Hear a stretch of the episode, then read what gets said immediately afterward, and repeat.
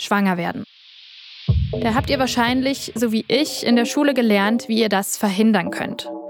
Was ich da nicht gelernt habe, dass das mit dem Schwangerwerden, wenn es dann eben gewollt ist, gar nicht immer so einfach ist. Ich bin Sarah, eigentlich approbierte Ärztin ähm, und habe dann selber jetzt einen relativ langen unerfüllten Kinderwunsch gehabt mit einigen ja, Hindernissen, mit denen ich nicht gerechnet habe. Monat um Monat vergeht bei ihr, ohne dass der Schwangerschaftstest positiv wird. Also, obwohl mir das eigentlich ja hätte bewusst sein können, ich wusste ja, dass nicht jeder sofort schwanger wird, war ich immer der Meinung, das betrifft mich doch nicht. Und ich glaube, so geht es ganz, ganz vielen.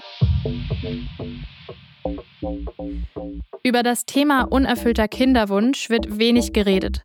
Dabei ist jeder sechste Mensch im gebärfähigen Alter im Laufe seines Lebens zumindest zeitweise unfruchtbar. Das hat eine Untersuchung der Weltgesundheitsorganisation ergeben. Störungen der Fruchtbarkeit betreffen etwa 10 bis 15 Prozent der heterosexuellen Paare. Bei Sarahs Partner war zum Beispiel die Spermienqualität eingeschränkt.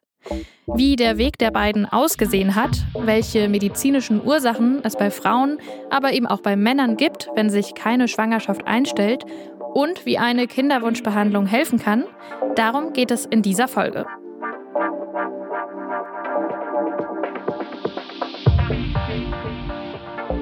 The Sex Gap.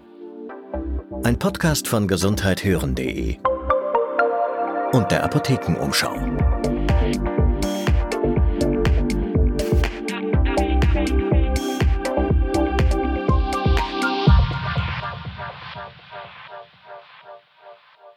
Hi, ich bin Kari Kungel. Ich bin im Team von Gesundheit hören. Das ist das Audioangebot der Apothekenumschau. Und in diesem Podcast reden wir ja darüber, welche Rolle unser Geschlecht in der Medizin spielt. Also ob wir Mann oder Frau, Transperson oder nicht-binärer Mensch sind. In dieser Folge schauen wir vor allem auf heterosexuelle Paare bzw. cis-Männer und Frauen. Daten zu ungewollter Kinderlosigkeit beziehen sich nämlich vor allem auf sie. Für Transmenschen gibt es beim Thema Kinderkriegen nochmal ganz eigene Herausforderungen. Dafür bräuchten wir eine eigene Folge. Wenn es mit dem Schwangerwerden nicht klappt, dann glauben Frauen häufiger als Männer, dass es an ihnen liegt. Aber die Ursachen verteilen sich ziemlich gleichmäßig auf Frauen und Männer. Schön, dass ihr dabei seid. Okay, gleich zu Anfang müssen wir erstmal eine Sache klären ungewollte Kinderlosigkeit oder Unfruchtbarkeit. Ab wann spricht man denn überhaupt davon? Dafür holen wir uns eine Expertin für Fruchtbarkeit und Kinderwunsch dazu. Mein Name ist Nicole Sänger. Ich bin Gynäkologin von Haus aus und Direktorin der gynäkologischen Endokrinologie und Reproduktionsmedizin am Universitätsklinikum in Bonn. Sie hat eine klare Definition. Von einer Unfruchtbarkeit spricht man dann, wenn ein Paar regelmäßig Verkehr miteinander hat über ein Jahr und sich innerhalb diesen Jahres keine Schwangerschaft einstellt, man dann in eine Diagnostik geht und feststellt, dass es ein Hindernis gibt, entweder auf der Seite der Frau oder der Seite des Mannes oder bei beiden. Wir haben ja eben schon gehört, dass die Ursachen sich relativ gleichmäßig auf Männer und Frauen verteilen. Zu etwa einem Drittel liegen die Ursachen bei der Frau, zu etwa einem Drittel beim Mann und zu einem Drittel bei beiden. Bei etwa 10 Prozent der Paare findet man keinen Hinweis, warum sie kinderlos sind. Bevor wir über Störungen der Fruchtbarkeit sprechen, müssen wir aber erst einmal übers Schwangerwerden an sich reden. Vielleicht seid ihr gerade darüber gestolpert, dass man erst nach einem ganzen Jahr ohne Schwangerschaft von Unfruchtbarkeit spricht. Also, es ist nämlich zunächst völlig normal, wenn es dauert. Lasst uns mal kurz über die Basics reden. Schwanger werden ist nur an wenigen Tagen im Zyklus möglich, nämlich um den Eisprung herum. Und der liegt ungefähr in der Mitte des Zyklus. Zyklus und Eisprung schwanken aber bei vielen Frauen. Und deshalb ist es wichtig, die fruchtbare Phase nicht nur mit dem Kalender zu bestimmen, sondern aussagekräftigere Methoden zu nutzen. Indem ihr zum Beispiel die Körpertemperatur messt und den Cervixschleim beobachtet und diese beiden Methoden kombiniert. Der Cervixschleim, das ist der Schleim, der aus der Vagina kommt. Und es gibt noch eine Möglichkeit, ihr könnt auch Ovulationstests nutzen. Zu diesen ganzen Methoden verlinken wir euch auch Tipps in den Show Notes. Aber wichtig, das alles eignet sich nur dazu, in etwa die fruchtbaren Tage zu bestimmen. Geht es aber darum, eine Schwangerschaft sicher zu vermeiden, dann sollte man sich nicht darauf verlassen, sondern geeignete Verhütungsmittel nutzen. Nach dem Eisprung kann die Eizelle etwa 24 Stunden befruchtet werden. Und die Spermien können im Körper der Frau bis zu fünf Tage überleben. Das heißt also, es gibt pro Zyklus nur etwa sechs Tage, an denen ihr überhaupt schwanger werden könnt. Okay, und wie oft versucht man es dann am besten in diesem Zeitfenster? Nicole Sänger sagt, optimalerweise zweimal in 24 Stunden.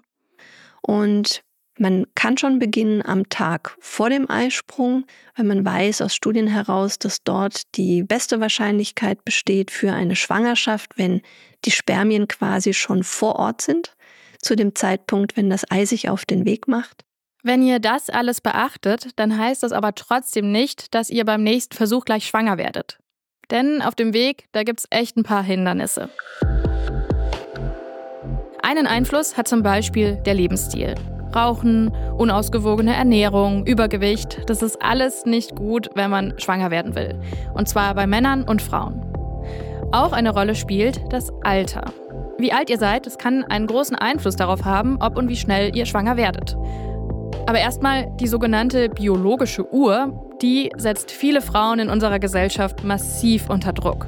Ich kenne das auch aus meinem Bekanntenkreis. Und es gibt echt viele, die denken, so ab 35, da gibt es sozusagen eine magische Grenze, ab der man dann irgendwie als Frau fast nicht mehr schwanger werden kann. Aber das stimmt so erstmal nicht. Dazu kommen wir gleich. Was aber schon stimmt, dass die Fruchtbarkeit von Frauen mit dem Alter immer stärker abnimmt, nur eben nicht so plötzlich. Also das Alter spielt eine sehr große Rolle, denn die Eizellen können nicht nachgebildet werden. Die Eizellen werden einmalig angelegt und das bedeutet, ähm, dies geschieht, wenn die Patientin oder die Frau selbst noch im Bauch der Mama ist als ungeborenes Kind. Und die Mama gibt so ein bisschen mit auf den Weg, wie viele Eizellen sollen es werden, mit dem das Kind dann später ausgestattet wird. Und dementsprechend altern die Eizellen mit der Frau selbst mit. Also eine 36-jährige Frau hat Eizellen, die 36 Jahre und neun Monate alt sind. Und je älter die Eizellen werden, desto schlechter wird die Qualität der Eizelle. Das bedeutet, je jünger die Eizelle ist, desto höher ist die Wahrscheinlichkeit für eine Schwangerschaft. Und je älter die Eizelle ist, desto weniger wahrscheinlich ist eine Schwangerschaft. Optimal ist ein Alter von 20 bis Mitte 20, um schwanger zu werden. Aber auch Mitte 20 bis Mitte 30 ist noch ein sehr gutes Zeitfenster. Dann wird es schwieriger. Eine Frau im Alter von 35 bis 39 wird nur halb so oft spontan schwanger wie eine im Alter von 19 bis 26. Der 35. Geburtstag ist aber keine Klippe, die wie eine Steilküste abfällt, sondern ihr könnt euch das eher wie einen Hang vorstellen, der sich ab 30 kontinuierlich abwärts neigt. Ab Anfang 40 wird es dann aber wirklich schwierig, schwanger zu werden. Ab der 39, 40 ist es aber so, dass wir doch schon auch sehr klare Gespräche führen müssen, was die Erwartungshaltung einer Patientin betrifft und was dann wirklich auch das Outcome ist. Frauen, die 30 bis 34 Jahre alt sind und eine Kinderwunschbehandlung machen, die haben pro Embryotransfer, das ist die Rückübertragung eines künstlich gezeugten Embryos in die Gebärmutter, eine Chance von fast 40 Prozent auf eine Schwangerschaft und eine Geburtenrate von ungefähr 30 Prozent. Das zeigen Zahlen des deutschen IVF-Registers. Kurz, IVF steht für In-vitro-Fertilisation, das ist die klassische künstliche Befruchtung. Mit 40 Jahren liegt die Chance auf eine Schwangerschaft pro Embryotransfer nur noch bei etwa 22 Prozent und die Chance auf eine Geburt nur noch bei etwa 12. Die Zahlen von Schwangerschaften und Geburten, die unterscheiden sich übrigens deshalb, weil nicht jede Schwangerschaft zu einer Geburt führt. Gerade in der frühen Schwangerschaft sind Abgänge echt häufig. Wichtig ist hier, das ist Statistik. Im konkreten Einzelfall ist es natürlich möglich, dass auch sehr junge Frauen Probleme mit der Fruchtbarkeit haben und ältere Frauen schnell spontan schwanger werden. Frauen haben es in Sachen Alter aber schwerer als Männer, weil die Menopause bei Frauen tatsächlich das Ende der Fruchtbarkeit markiert, während Männer auch im hohen Alter noch Kinder zeugen können. Aber auch das Alter des Mannes kann einen Einfluss auf die Fruchtbarkeit haben. Zum Beispiel deuten Studien darauf hin, dass es bei Männern über 45 Jahren deutlich länger als bei Männern unter 25 Jahren dauert, bis eine Schwangerschaft eintritt. Außerdem gehen nicht nur mit dem höheren Alter der Mutter, sondern auch mit einem höheren Alter des Vaters gewisse Risiken für das Kind einher, zum Beispiel für einzelne Genveränderungen, also durch Mutationen verursachte Erkrankungen. Beispielsweise Autismus. Kinder älterer Väter, die haben ein höheres Risiko, autistisch zu sein. Und auch genetische Defekte der Spermien nehmen mit dem Alter des Mannes zu. Außerdem spielt das Alter des Vaters eine Rolle, wenn es um das Risiko für Trisomie 21, also das sogenannte Down-Syndrom geht. Ab 35 Jahren steigt es. Allerdings nur, wenn die Mutter auch über 35 ist. Und auch das Risiko für ein frühes Ende der Schwangerschaft, also einen Abgang, das steigt, wenn der Mann älter ist. Okay, das waren jetzt echt viele Infos. Hier mal ein kurzer Recap. Schwanger werden kann schwieriger sein, als wir das vielleicht denken. Denn Frauen, die können nur an etwa sechs Tagen im Zyklus schwanger werden. Und ihr Alter hat einen großen Einfluss auf die Fruchtbarkeit. Eine sehr gute Zeit, um schwanger zu werden, ist für Frauen von Anfang 20 bis Mitte 30. Danach nimmt die Fruchtbarkeit der Frauen ab, aber eben nicht so plötzlich, wie man vielleicht denkt. 35 ist, wie schon gesagt, keine magische Grenze. Ab 40 wird es für Frauen dann aber tatsächlich langsam sehr schwierig. Und auch das Alter des Mannes hat einen Einfluss auf die Fruchtbarkeit und die Wahrscheinlichkeit, dass ein gesundes Kind gezeugt wird. Okay, und abgesehen vom Alter kann es sehr viele medizinische Gründe geben, warum es nicht klappt, ein Kind zu bekommen. Darüber sprechen wir gleich. Ja, ich, ich, wünschte mir eigentlich, ich hätte einfach vorher irgendwie begriffen, dass wir vor einer langen Reise stehen. Dann geht man einfach irgendwie anders ran. Wir haben ja am Anfang schon von Sarah gehört und dass ihr Weg zum Kind kompliziert war. Sarah Plack hat früh angefangen, andere auf diesen Weg mitzunehmen. Bei Instagram, mit einem Podcast und mit ihrem Blog unter dem Namen Babybauchblog. Ja, wir sind tatsächlich sehr, sehr früh in die Klinik gegangen. Also auch vor der offiziellen Empfehlung, wo man ja sagen würde, zumindest ein Jahr abwarten in unserem Alter. Die beiden sind 2021, so Anfang 30. Und sie wissen, sie haben einen Risikofaktor, der nichts mit dem Alter zu tun hat und lassen sich deshalb lieber von der Kinderwunschklinik helfen. Denn Sarahs Partner Markus, der hatte als Kind einen Hodenhochstand. Dabei sind ein oder beide Hoden des Neugeborenen nicht wie normal im Hodensack. Das kann unbehandelt oder zu spät behandelt zu Unfruchtbarkeit führen. Denn wenn der Hoden im Bauchraum bleibt, dann ist es dort zu warm, um normal Spermien zu bilden.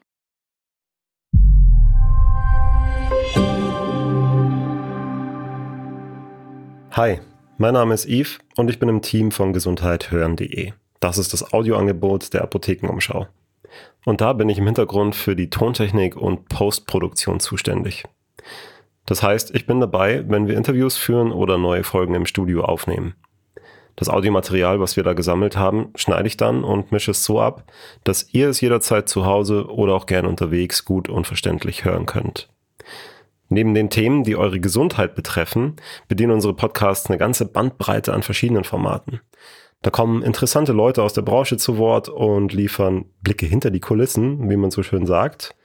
Wir recherchieren zu relevanten Themen wie zum Beispiel der Gendermedizin oder tauchen auch mal ab in die Vergangenheit und schauen uns an, wie Medizin so vor unserer Zeit war.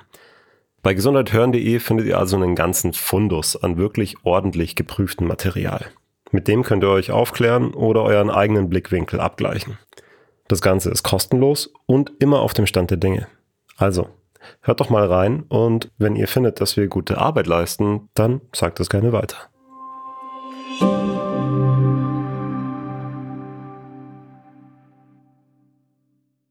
Als es bei Sarah und Markus dauert und dauert mit dem Schwangerwerden, da machen sie ein sogenanntes Heimspermiogramm, das Auskunft geben soll über die Spermienqualität. Aber solche Heimtests, die messen oft nur die Spermienkonzentration und oder die Beweglichkeit der Spermien. Wie fruchtbar ein Mann ist, dafür braucht man noch mehr Angaben. Solche Tests können also nur einen ersten Hinweis geben. Aber schon dieser Heimtest sieht bei Sarah und Markus nicht besonders gut aus. Die beiden machen dann einen Termin für ein professionelles Spermiogramm in einer Kinderwunschklinik. Ja, dann bin ich tatsächlich schwanger geworden, zwei Tage bevor dieser Test war. Und dachte eigentlich, ja gut, okay, jetzt ist alles in Ordnung. Und wir sind dann auch nochmal weggefahren für ein paar Tage. Und ich hatte mir auch einen Termin erst in der neunten Woche geben lassen, weil ich so ganz entspannt war und völlig überzeugt, okay, na gut, hat ein bisschen länger gedauert, aber hat jetzt ja geklappt. Ja, lange Rede, kurzer Sinn. Das Ganze endete dann leider in einer Fehlgeburt. Und dabei bleibt es nicht. Sarah wird einige Monate später einen zweiten Abgang haben. Das ist erstmal medizinisch gesehen nicht bedenklich und auch noch kein Hinweis darauf, dass etwas nicht stimmt. Solche Abgänge treten nämlich häufiger auf, als man denkt.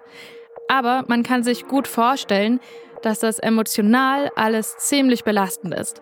Die beiden machen verschiedene Tests und bei Markus stellt sich dann heraus, seine Spermienqualität ist tatsächlich stark eingeschränkt.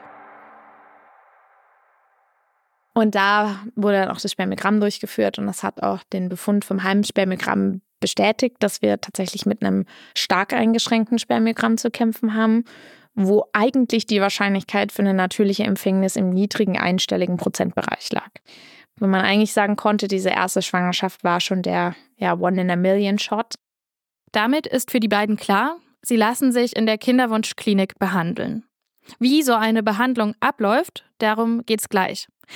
Erstmal sprechen wir aber noch über die medizinischen Ursachen für ungewollte Kinderlosigkeit.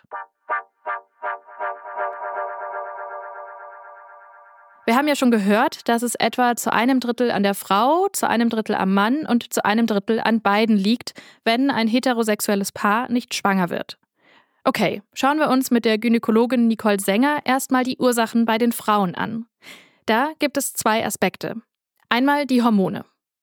Das bedeutet, stimmen alle Hormone so miteinander überein, dass es einen regelmäßigen Zyklus gibt? Oder gibt es eventuell eine Erkrankung oder eine Abweichung, die dazu führt, dass man nicht regelmäßig einen Eisprung hat und dementsprechend auch nicht regelmäßig menstruiert? Falls da nichts auffällig ist, kann es auch andere Ursachen geben.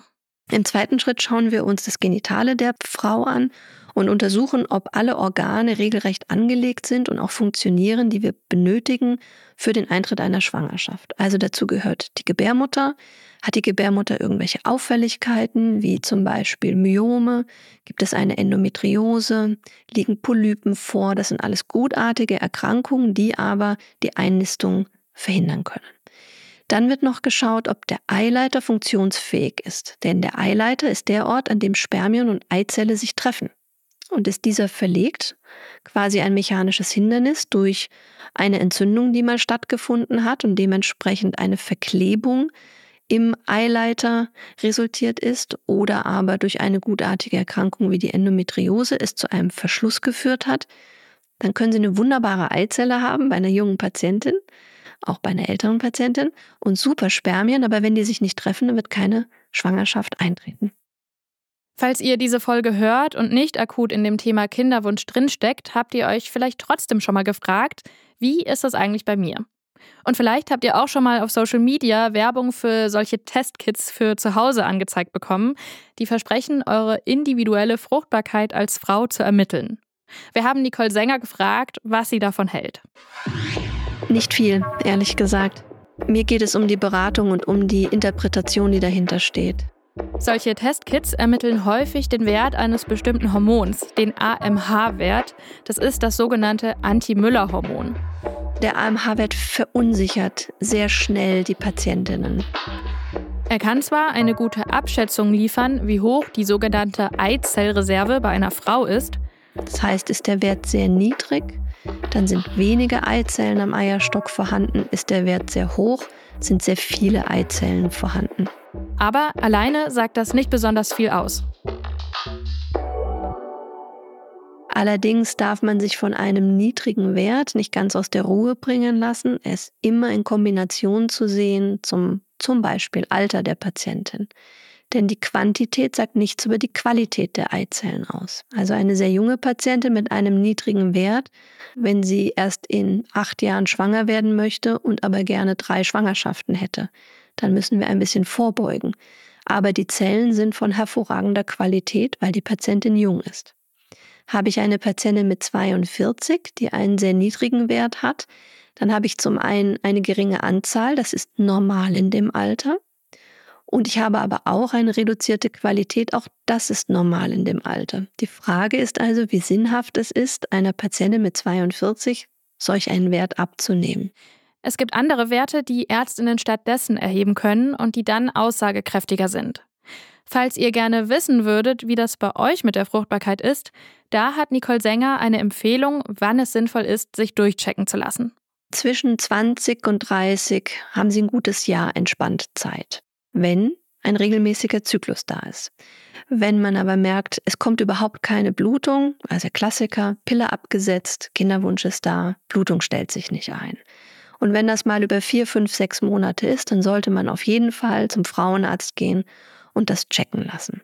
Und wenn der Frauenarzt äh, Bedenken hätte, dass eine erweiterte Diagnostik notwendig ist, dann wird der Frauenarzt gerne die Überweisung ans Kinderwunschzentrum ausstellen.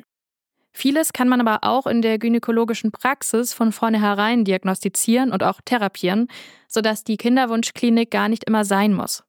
Aber je älter die Patientin wird, also sagen wir mal 38, 39 Jahre, würde ich dafür plädieren, sich nicht dieses ganze Jahr frei zu nehmen und zu schauen bei einem regelmäßigen Zyklus, ob man schwanger wird oder nicht. Hier darf man gerne nach vier oder sechs Monaten eine Kinderwunschklinik auch mal aufsuchen, um zu schauen, ob wir nicht doch mittlerweile Hindernisse haben, die man erst therapieren muss, denn auch das führt unter Umständen zu einem Zeitverlust und dass man einfach die Zeit zum Eintreten einer Schwangerschaft deutlich verkürzen kann dadurch. Und wichtig ist dabei natürlich auch, nicht einfach nur auf die Frau schauen.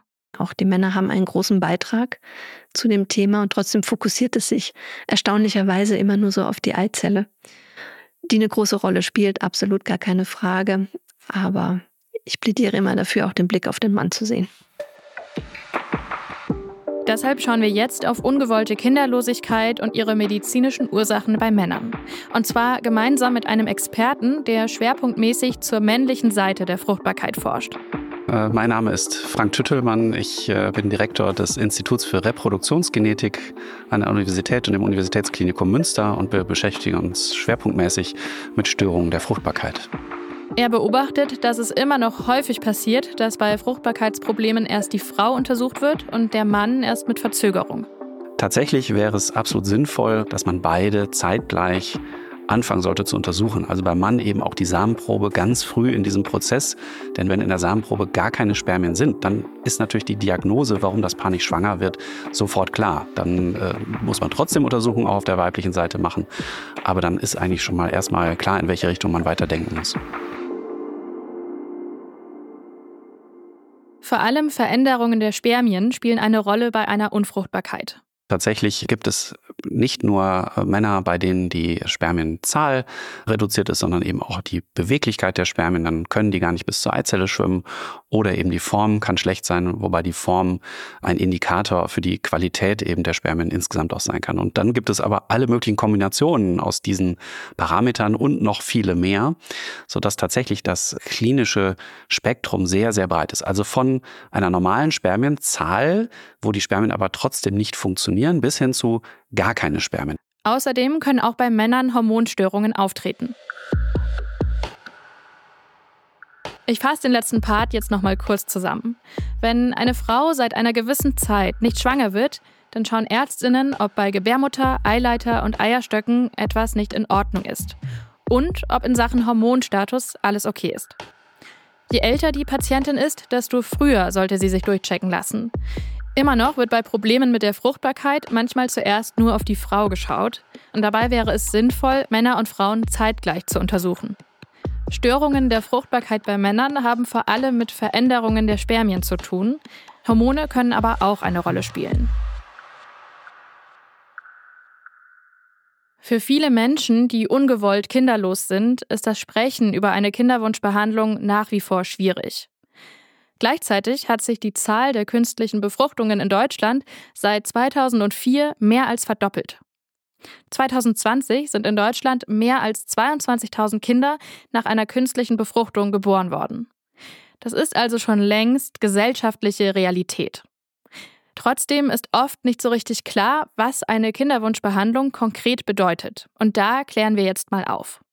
Denn vielleicht geht es euch da so wie mir, was ich auf Social Media über das Thema so mitkriege, ist vor allem folgendes, dass man sich gefühlt ständig irgendwas spritzen muss und dass das Ganze wirklich extrem teuer ist. Das kann zwar tatsächlich passieren, ist aber nicht automatisch der Fall, sagt Nicole Sänger. Es geht einfach erstmal um eine gute Diagnostik und dann gibt es ganz viele Möglichkeiten, die man anbieten kann, individuell. Und manchmal reicht auch, ich sag mal, eine hormonelle Einstellung und das Paar wird von alleine schwanger. Falls mehr Unterstützung vom Kinderwunschzentrum gebraucht wird, gibt es drei unterschiedliche Verfahren, wie eine künstliche Befruchtung durchgeführt wird. Wir beginnen mal mit dem Eingriff, der am wenigsten aufwendig ist, die sogenannte IUI, die intrauterine Insemination. Da wird das Sperma in die Gebärmutter eingeführt. Das eignet sich zum Beispiel, wenn die Spermienqualität leicht eingeschränkt ist oder auch wenn Sex keine Option ist. Am Tag des Eisprungs oder auch am Tag vor dem Eisprung der Frau, die schwanger werden möchte, wird dann das Ejakulat aufbereitet, sodass der Samen in einem ganz kleinen Tröpfchen mit wirklich den besten optimierten Samenzellen über einen ganz dünnen Katheter in die Gebärmutterhöhle eingebracht wird. Das spart insgesamt Wegstrecke für die Spermien. Wir haben ein optimales Timing, weil wir wissen, wann der Eisprung ist und können eben die Hindernisse, die wir haben, im Vorfeld ausgrenzen. Das zweite Verfahren ist die IVF, wie vorhin bereits genannt, die In-vitro-Fertilisation, also die klassische künstliche Befruchtung. Das bedeutet, dass man die Eizellen heranreifen lässt im Körper der Frau. Das macht man durch eine Hormontherapie, meistens durch Spritzen. Denn man möchte nicht nur ein Eibläschen, sondern mehrere Eibläschen gleichzeitig in einem Zyklus heranzüchten. Eibläschen sind, werden dann, sobald sie reif sind, entnommen. Das ist ein kleiner vaginaler Eingriff. Gemeinsam mit dem Sperma werden die Eizellen dann unter optimalen Bedingungen in ein Nährmedium überführt. Wir wissen dann am Folgetag, ob die Zellen sich haben befruchten lassen. Und daraus entstehen dann ein oder mehrere Embryonen. Hat man mehrere, dann wird man überzählige einfrieren, sodass man dann am Ende einen Embryo übrig hat, der fünf Tage später in die Gebärmutterhöhle zurückgesetzt wird. Das dritte Verfahren ist die sogenannte ICSI, schreibt man ICSI. Das ist die intrazytoplasmatische Spermieninjektion. Das ist im Prinzip dasselbe Verfahren der IVF, nur dass man nicht einfach Eizellen und Spermien miteinander in Ruhe lässt und ihnen quasi die gemeinsame Zeit gibt, um die Befruchtung durchzuführen, sondern man nimmt eine, ein Spermium pro Eizelle und injiziert dieses direkt in die Eizelle.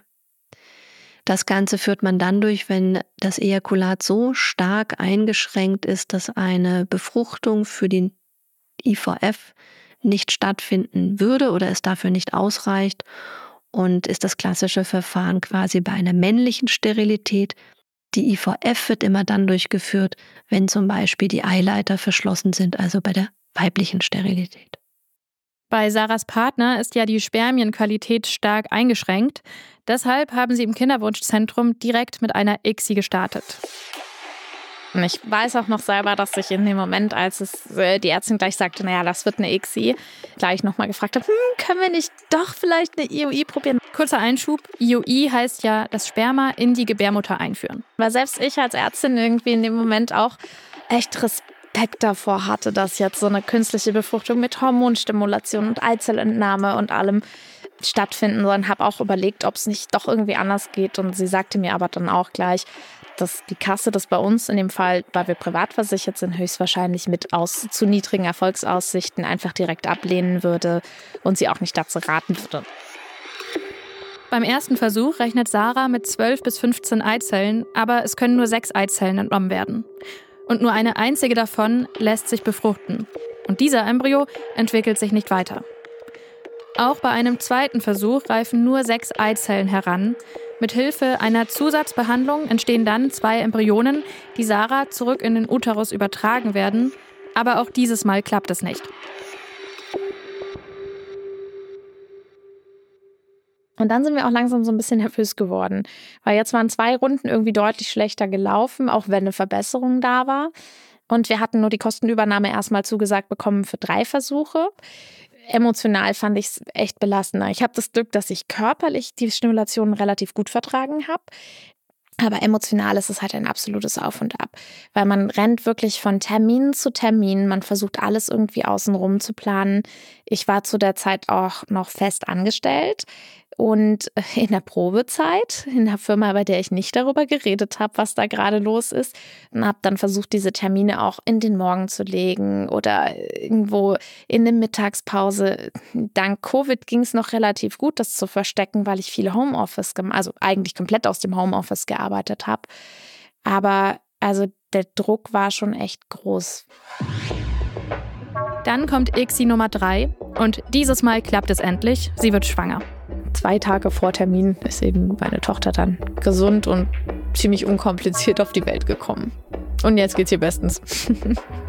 Dass der dritte Versuch erfolgreich war, ist für Sarah und ihren Partner ein großes Glück. Der Weg zu ihrer Tochter Luisa hat viel Geld gekostet. Die Kosten dafür werden von ihrer privaten Krankenkasse übernommen.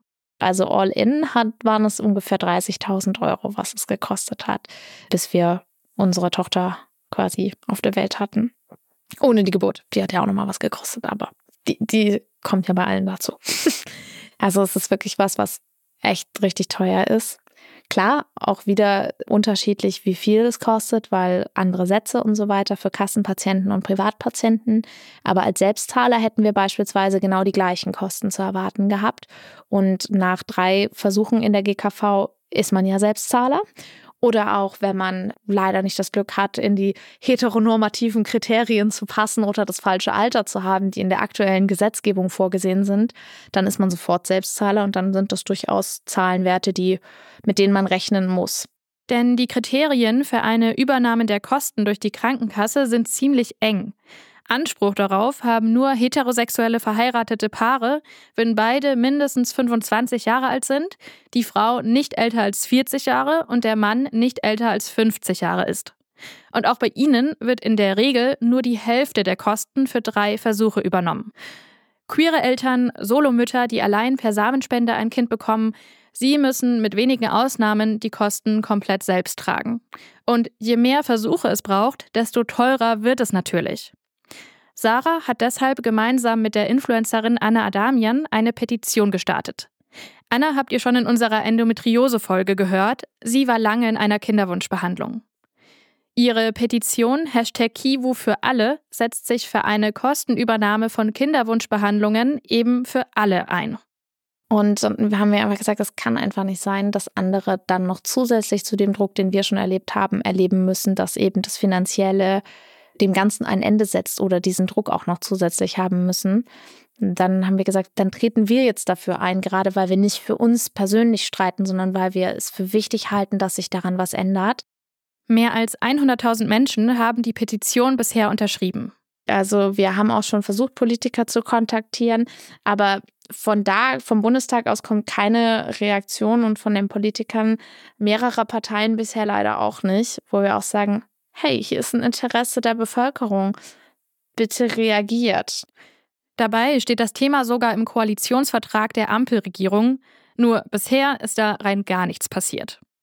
Wenn ihr weiterverfolgen möchtet, was in der Bundespolitik zu diesem Thema entschieden wird, dann empfehle ich euch den Koalitionstracker von Frag den Staat. Findet ihr in den Shownotes.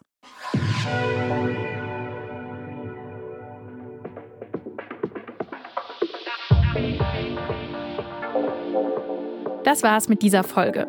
Wir haben darüber gesprochen, dass die Verantwortung oft den Frauen zugeschoben wird, wenn es mit dem Schwangerwerden nicht klappt. Dabei verteilen sich die medizinischen Ursachen eben sehr gleichmäßig auf Frauen und Männer. Die Reproduktionsmedizin kann dabei unterstützen, ein Kind zu bekommen. Eine Garantie, dass es klappt, gibt es aber nicht. Und die Kosten sind häufig sehr hoch. Sarah und ihr Partner haben mit Hilfe von künstlicher Befruchtung eine Tochter bekommen und sie wollen versuchen, ein zweites Kind zu kriegen. Übrigens, kleiner Podcast-Tipp an dieser Stelle, auch aus unserem Gesundheit hören Team. Und zwar ist das der medizinhistorische Podcast Siege der Medizin mit Ulrich Nöthen. Da gibt es eine Folge über die Erfindung des Brutkastens. Was Freizeitparks und Eidotter damit zu tun haben, hört ihr dort. Link gibt's auch in den Shownotes. In der nächsten Folge, da geht es um ein hartes Thema, und zwar sprechen wir über Gewalt bei der Geburt. Dazu zählt man verschiedene Formen der Gewalt, von körperlicher Gewalt über Diskriminierung bis hin zur Aushebelung der Selbstbestimmung. Solche Gewalterfahrungen passieren auch bei uns in Deutschland. Wir haben mit Dorothea gesprochen. Sie hat mir von ihrer Geburt erzählt. Und ich hatte danach tagelang, es waren die schlimmsten Schmerzen. Die Geburtsverletzungen ansonsten haben nicht so weh getan wie diese blauen Flecken, die ich quasi da auf meinem ganzen Bauchraum hatte. Ein großes Thema und definitiv kein leichtes Thema, aber wir nehmen uns das Stück für Stück vor. Und wir schauen in der nächsten Folge nicht nur auf die Gründe, warum Gewalt bei manchen Geburten vorkommt, sondern auch auf Maßnahmen zum Schutz von Gebärenden. Wenn euch dieser Podcast gefällt, dann freuen wir uns natürlich immer sehr über eine positive Bewertung, zum Beispiel bei Spotify oder Apple Podcasts. Ich bedanke mich bei allen, mit denen wir für die Recherche zu dieser Folge sprechen konnten. Danke an euch fürs Zuhören und tschüss.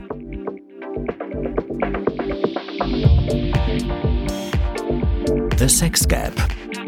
Ein Podcast von gesundheithören.de. Das Audioangebot der Apothekenumschau. Produziert in Zusammenarbeit mit Polar Berlin.